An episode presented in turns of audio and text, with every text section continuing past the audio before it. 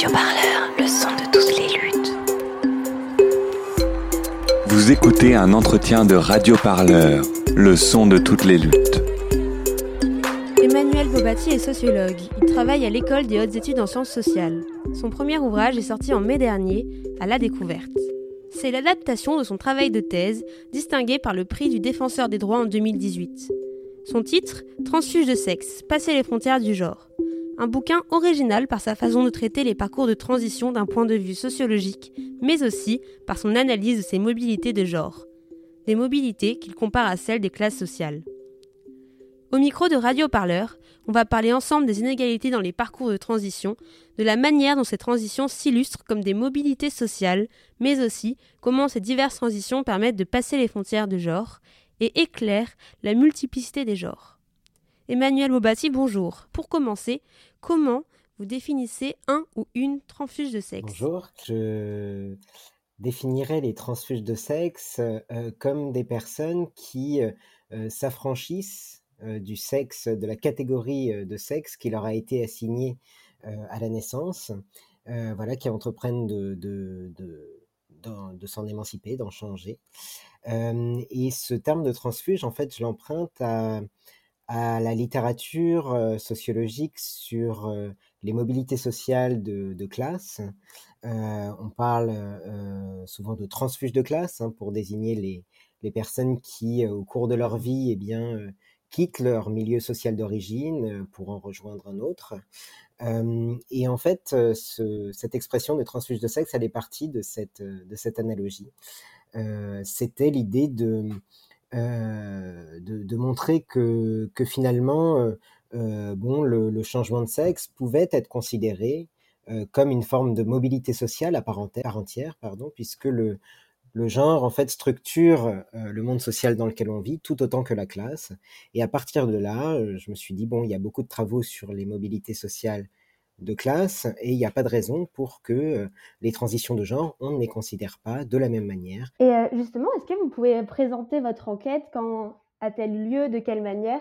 Et vous avez commencé à en parler, mais à partir de, de quel moment dans vos recherches vous avez eu l'idée d'utiliser ce concept de transfuge? Alors ça s'est euh, ça s'est imposé assez assez rapidement. Hein. Bon alors moi j'ai travaillé à partir de de, deux grands volets d'enquête. Le premier, c'est une enquête qualitative par entretien, des entretiens biographiques, des entretiens sur les, qui portent sur l'ensemble du parcours de vie, pas juste sur la transition elle-même, hein, mais sur toutes les sphères de la vie et, sur tout le, cours de la vie depuis le plus jeune âge. Donc c'est des entretiens assez longs. et d'un autre côté, pour essayer de, voilà, de fournir des chiffres, de pouvoir un peu objectiver les, voilà, les différents parcours de, transition, eh bien, j'ai fait appel à une, enquête statistique qui était la première enquête nationale sur les trans en France, qui a été menée par l'INSERM en 2010. Et du coup, je me suis appuyé sur cette, cette enquête. J'ai fait des analyses à partir de cette base de données-là pour voilà, pouvoir avoir aussi des marqueurs un petit peu plus quantitatif pour, pour étudier les parcours trans. et en fait, avec donc ces, ces, deux, ces, deux enquêtes-là, il est apparu assez rapidement, ça a été très évident hein, sur le, terrain, je ne l'avais pas forcément autant anticipé que ça, mais, mais c'est apparu de manière tout à fait... bon, évidente que les hommes et les femmes trans n'avaient pas les mêmes parcours de vie et, c'est ce qui m'a amené à, notamment, après c'était déjà des choses que j'explorais avant, hein, les questions de mobilité de genre, mais en tout cas ça m'a convaincu, disons, que effectivement les deux versants de la mobilité sociale de sexe eh bien, ne donnaient pas lieu au même parcours, que c'était bien des parcours qui ne se ressemblent pas, que finalement les transitions de genre il y en a différentes déclinaisons, et notamment selon le sens de la mobilité sociale de sexe, mais pas que. mais pas que. Il y a aussi bien sûr des questions d'âge, de génération, de classe sociale, de race qui se jouent dans ces parcours. Du coup, dans votre ouvrage, vous parlez de, l'histoire d'une controverse. et donc, je me demandais si vous pouvez revenir sur. vous dites à un moment que la réponse médicale au désir de changement de sexe est un sujet hautement polémique. Et je voulais savoir si vous pouvez revenir pour et expliquer pourquoi. Oui, alors ça, c'était le travail que, que j'ai fait au, au tout début de la thèse, parce que j'ai commencé en fait cette thèse dans un contexte de, de, de- effectivement de controverse qui, qui est toujours vivante aujourd'hui, mais en tout cas qui était extrêmement marquée à, à l'époque.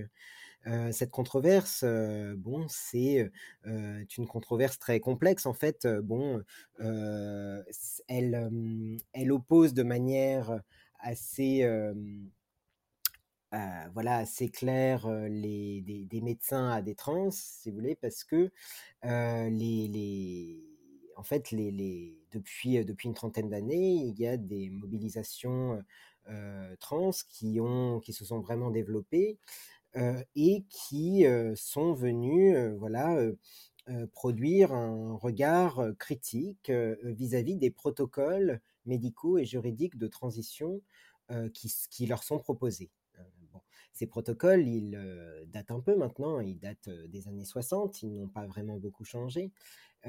Et, à partir de voilà des années 90, il y a vraiment des mobilisations collectives hein, de personnes concernées qui ont commencé à dénoncer en fait les, obligations, les contraintes de ces protocoles, et notamment en particulier ce qu'on appelle généralement la psychiatrisation, hein, c'est-à-dire le fait de devoir obligatoirement en passer par une longue évaluation psychiatrique pour pouvoir accéder à des modifications corporelles médicalisées lorsqu'on est une personne trans. Euh, donc euh, il y a eu une voilà une cette critique du protocole médical qui s'est développée, et notamment aussi parce que c'est un protocole qui véhicule un certain nombre de, euh, stéréotypes et de normes de genre, hein, puisqu'il s'agit finalement euh, de prouver aux psychiatres que euh, l'on est bien l'homme ou la femme qu'on veut devenir. Or, comment montrer ça sans avoir recours forcément à des stéréotypes de genre pour convaincre, c'est euh, c'est un petit peu compliqué. Euh, donc, euh, il y a eu cette, il y a cette critique. A évidemment aussi la critique de, du protocole juridique hein, de transition. Voilà, pour changer d'état civil en France, il faut toujours en passer par le tribunal judiciaire. hein, donc, c'est une procédure qui est judiciarisée. Et, et donc, cette controverse, c'est un petit peu celle-là au départ, c'est-à-dire que, voilà, on, on a voilà une, controverse entre un corps médical qui défend aussi la légitimité du protocole qu'il a, construit et des personnes trans qui s'y opposent. Mais en fait, cette controverse, elle est beaucoup plus complexe. Et ça, c'est quelque chose de très important à dire, c'est-à-dire qu'on n'a pas d'un côté le bloc des médecins et de l'autre le bloc des personnes trans. En fait, les trans forment une population tout à fait hétérogène. Tout, le monde n'a pas les mêmes, euh, le même avis hein, sur euh, un certain nombre de sujets, tout le monde n'a pas les mêmes, les mêmes aspirations pour sa transition, tout le monde n'a pas le même rapport à la médecine et, à la justice. Et euh, du côté des médecins, eh bien, il y a aussi toute une diversité voilà, de courants médicaux qui n'ont pas toujours été aussi normatifs que ce qu'on pourrait penser dans le contexte contemporain.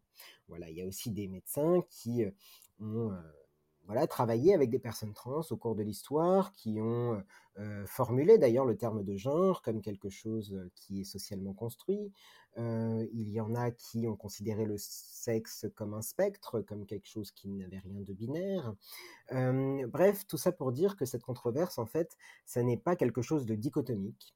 Et que finalement elle est beaucoup plus complexe que ce qu'on voilà que moi ce que je pouvais penser au début de ce travail par exemple où je voyais que voilà des des, des, événements ou des, des, des, articles ou des voilà avec avec des, tribunes enfin en tout cas qui qui qui présentaient finalement ces deux groupes les, le corps médical et, et les trans comme comme vraiment tout à fait antagonique et, et homogène, alors que c'était finalement pas le cas. Et justement, comment est née et comment s'est développée cette opposition de certains et certaines face aux obligations et contraintes découlant des transitions médicalisées? En fait, à partir de, de des années euh, 90, on a connu euh, un, un, voilà, un développement exponentiel des, de, des études queer, des études donc qui euh, qui étudie voilà, les normes à partir des marges, hein, les normes sexuelles et de genre à partir des marges, et, notamment à partir de, des gays et lesbiennes ou des trans. Et en fait, le, les mouvements trans contemporains, les mobilisations collectives des trans telles qu'on les connaît aujourd'hui, elles ont émergé en fait à partir de cette critique queer. Et, et en fait, le cadre euh, voilà, de, pensée queer a permis en fait, de faire émerger les premiers textes fondateurs des mobilisations collectives euh, des trans, qui s'inspiraient vraiment de ce cadre de pensée. Euh, et un des voilà, enfin la, la, priorité à l'époque en tout cas, c'était justement de produire à partir des études queer une critique des, des catégorisation médicale et euh, des protocoles médicaux qui étaient proposés aux, personnes trans.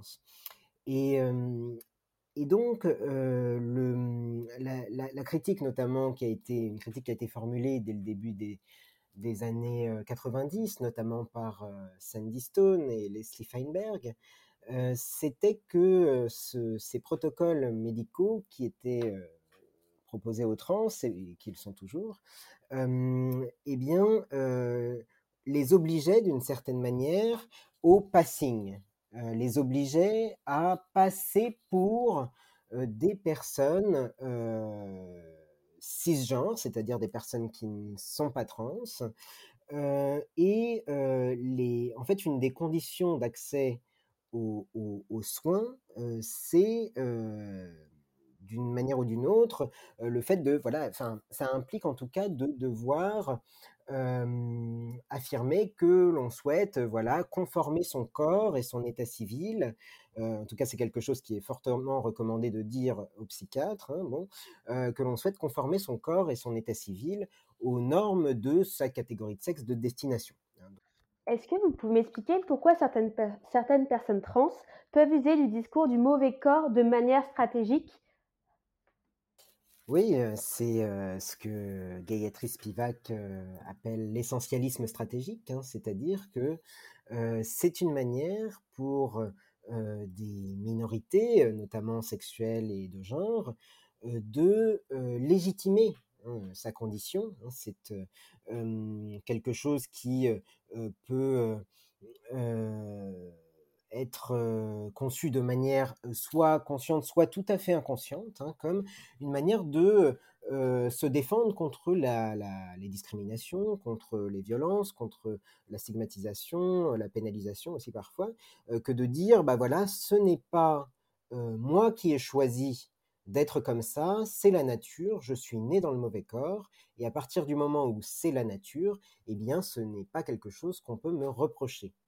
Euh, donc ça, c'est un discours qui, euh, de manière plus ou moins euh, inconsciente, hein, peut aussi euh, correspondre bien sûr à un sentiment très profond de la personne d'être dans le mauvais corps, mais c'est aussi une manière de, bah voilà, de se, s'expliquer aux autres, de aussi, d'une certaine manière, un moyen de se protéger. Et justement, en, pour revenir à l'ouvrage, euh, vous vous demandez comment penser, à, enfin, comment penser à pluralité, la diversité qui peut exister dans les parcours de, transition. Et je me demandais justement de quelle manière l'analyse en termes de classe sociale était pertinente pour euh, étudier les transfuges de sexe. J'en suis venu notamment à, mobiliser un concept euh, euh qui est... Ce concept, c'est euh, l'espace social, la question de l'espace social.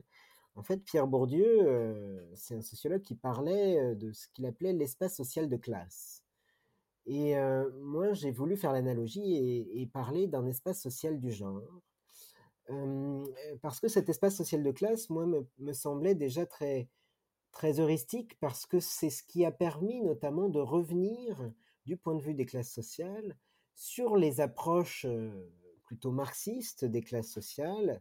Euh, et cet espace social de classe, c'est un concept qui a permis de montrer que les classes sociales, eh bien, elles ne se résument pas à une opposition entre deux et seulement deux classes euh, hermétiques et euh, unidimensionnelles, les bourgeois d'un côté et les prolétaires de l'autre.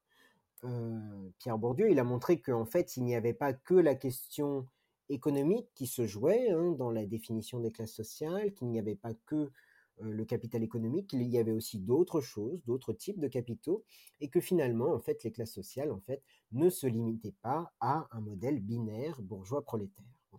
Donc, on voit finalement que du point de vue de la binarité, c'est quelque chose qu'on peut peut-être transposer hein, dans, dans le champ du genre, et j'ai essayé du coup un peu à la manière de, Bourdieu, de cartographier statistiquement un espace social du genre et de montrer que finalement il existait euh, différentes positions dans cet espace, euh, que c'était finalement compliqué hein, de classifier les personnes euh, comme juste hommes ou femmes déjà, que toutes les personnes trans voilà, n'avaient pas les mêmes parcours de transition, le même rapport aux normes de genre, la même manière de s'identifier, qu'il y avait des non-binaires, par exemple, et ça c'est quelque chose, les mouvements non-binaires qui a vraiment, euh, qui s'est vraiment développé pendant ce travail, hein, donc je l'ai pris en compte, euh, voilà, euh, au bout d'un moment. et, et, du coup, cet espace social, voilà, il permet de montrer que voilà, les personnes n'ont pas toutes le même rapport à, leur corps, à, leur, à leur état civil, n'ont pas les mêmes priorités dans leur engagement, n'ont pas la même manière de s'identifier, n'ont pas les mêmes pratiques, etc. Et justement, sur la non-binarité, est-ce que vous pouvez revenir sur la façon dont vous avez pu prendre en compte l'émergence des mouvements non-binaires pendant votre thèse, par exemple? Oui, en fait, c'est des mouvements qui n'étaient pas vraiment encore là quand j'ai commencé. J'ai commencé en 2010. Et à l'époque, on disait encore rarement non-binaire. mais il y avait beaucoup de personnes qui disaient autre chose que non-binaire, qui disaient queer, par exemple, ou agenre. gender fluid, c'était déjà voilà non binaire. c'est un terme qui s'est vraiment ensuite démocratisé un petit peu plus tard, plutôt au milieu de la décennie. Il a vraiment commencé à, vraiment être, être mieux connu. Mais en tout cas, ça m'a amené à me, à me dire, eh bien, on peut tout à fait s'affranchir de sa catégorie de sexe assignée. Hein, et ça ne veut pas dire que tout le monde aura la même destination. Est-ce que vous pouvez justement revenir sur ce terme de déclassement, mais aussi celui de trahison de classe? Du coup, le sentiment de trahison de classe, il est plus présent en réalité, enfin il n'est il est pas vraiment présent dans les parcours de déclassement. Je dirais qu'il est plus présent dans les parcours d'ascension, justement. Si vous voulez, les, les, personnes qui euh, euh, voilà, euh, s'affranchissent du, sexe féminin, enfin les, les, les, parcours, disons, des, des, personnes qui ont été assignées au sexe féminin et qui rejoignent le masculin vivent une forme d'ascension, et les, et les personnes qui ont été assignées au masculin et qui rejoignent le, féminin vivent plutôt un déclassement.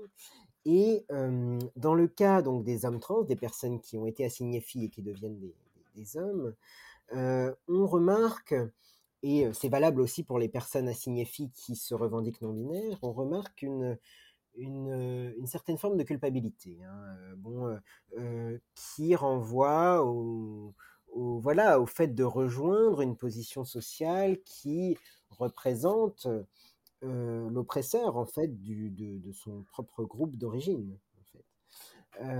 c'est quelque chose qui n'est pas très confortable, évidemment, et c'est un sentiment que l'on retrouve dans les parcours de transfuges de classe également. Hein, le, fait de voilà, d'avoir un petit peu des difficultés à assumer hein, cette, cette, nouvelle appartenance. et c'est ce qui peut expliquer le fait qu'on trouve plus de non-binaires parmi les personnes à signifier la naissance, et aussi que beaucoup de, d'hommes trans ont en fait du mal de manière générale à se dire homme. Il y en a beaucoup qui préfèrent se dire par exemple garçon, euh, ce qui renvoie à une figure euh, assez euh, juvénile, hein, d'une certaine manière, assez jeune, comme si c'était une masculinité qui n'était pas pleinement ancrée dans les rapports de domination adultes qui se jouent entre les hommes et les femmes. Euh, et, euh, et c'est euh, voilà, c'est plutôt dans ces parcours-là que l'on retrouve ce sentiment potentiellement de, de, malaise en fait, hein, de malaise de l'ascension sociale. les hommes trans ont plus tendance à se dire gays après une transition. Comment cela pourrait s'expliquer?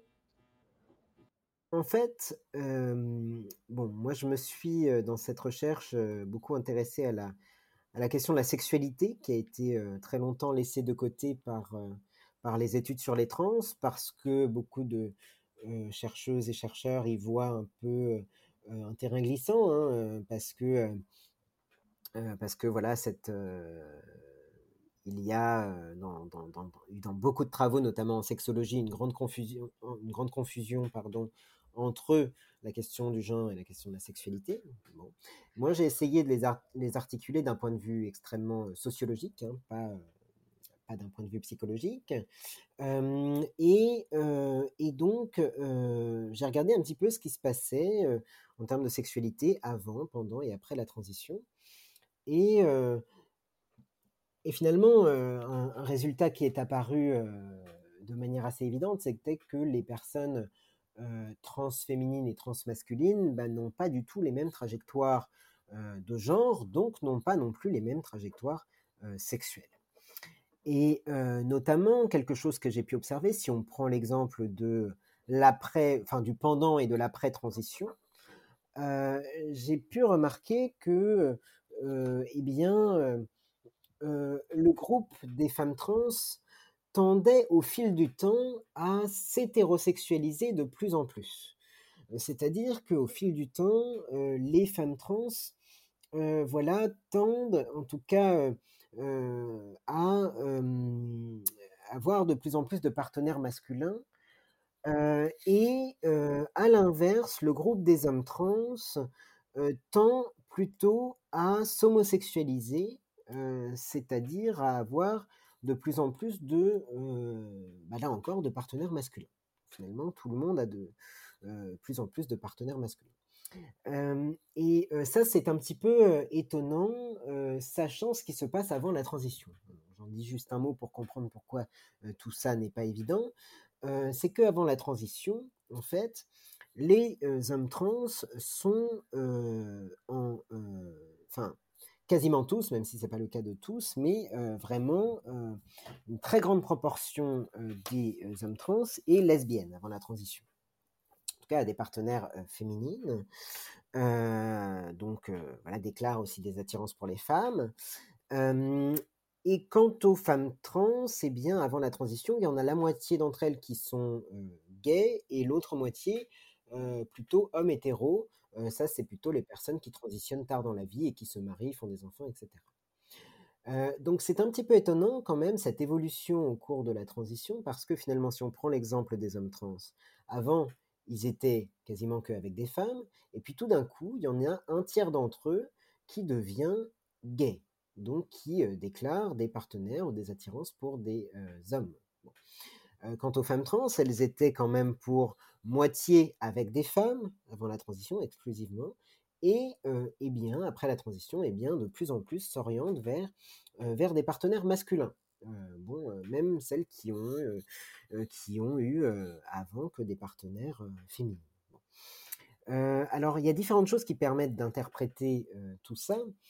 si on prend l'exemple des, des hommes trans, comment on peut expliquer le fait que voilà, on en ait un tiers quand même qui, qui deviennent plus ou moins gays. alors ça, ça s'explique par différentes choses et notamment par, bah déjà par le sens de la mobilité sociale de sexe, là encore. C'est-à-dire que, comme je le disais, les personnes assignées filles à la naissance, qui font une transition, eh bien, ont du mal finalement à vraiment se reconnaître pleinement Hein, dans la masculinité finalement, dans la catégorie homme, et encore plus dans la catégorie homme hétérosexuel, hein, qui incarne quand même plus ou moins l'hégémonie hein, parmi les masculinités. et du coup, le fait de se dire gay, eh bien, c'est une manière comme une autre de essayer de diminuer l'ampleur de l'élévation sociale connue dans ces parcours de femmes vers hommes. c'est une manière de dire, bah voilà, de, de signifier que l'on que l'on n'incarne pas la masculinité hégémonique. Le fait de se dire gay. Il y en a même qui se disent gay alors qu'ils sortent avec des femmes. Hein. J'en ai eu qui, qui, qui, étaient en couple avec des femmes et qui se disaient quand même PD, par exemple. C'est une manière, en fait, comme le fait de se dire garçon, qui fait référence à la jeunesse, comme je le disais, c'est une manière de, voilà, de, de, de, ne pas, voilà, se, enfin, de, de, se distinguer hein, de, de, la masculinité hégémonique qui est un petit peu inconfortable, disons, quand on a été auparavant une femme. Donc ça, c'est un premier élément explicatif.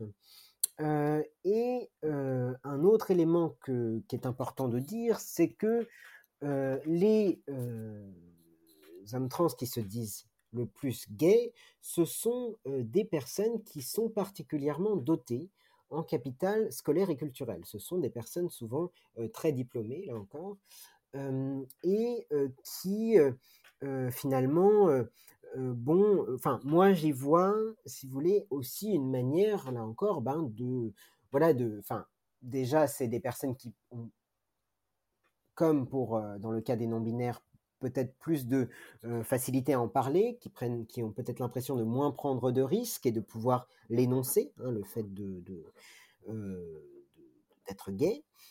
mais aussi peut-être qui veulent, d'un point de vue de classe sociale, hein, signifier une certaine modernité. Hein, voilà, le fait de se dire gay, comme de se dire féministe ou de se dire voilà, c'est aussi une manière de signifier que ben oui, on, voilà, on, peut se reconnaître dans des des identifications alternatives, dans des sexualités alternatives et, et que c'est un marqueur finalement de, de, de modernité, de, tolérance, etc. donc, voilà, c'est quelque chose qui repose sur différents paramètres et concernant les femmes trans, juste un mot sur leur évolution du point de vue de l'orientation sexuelle.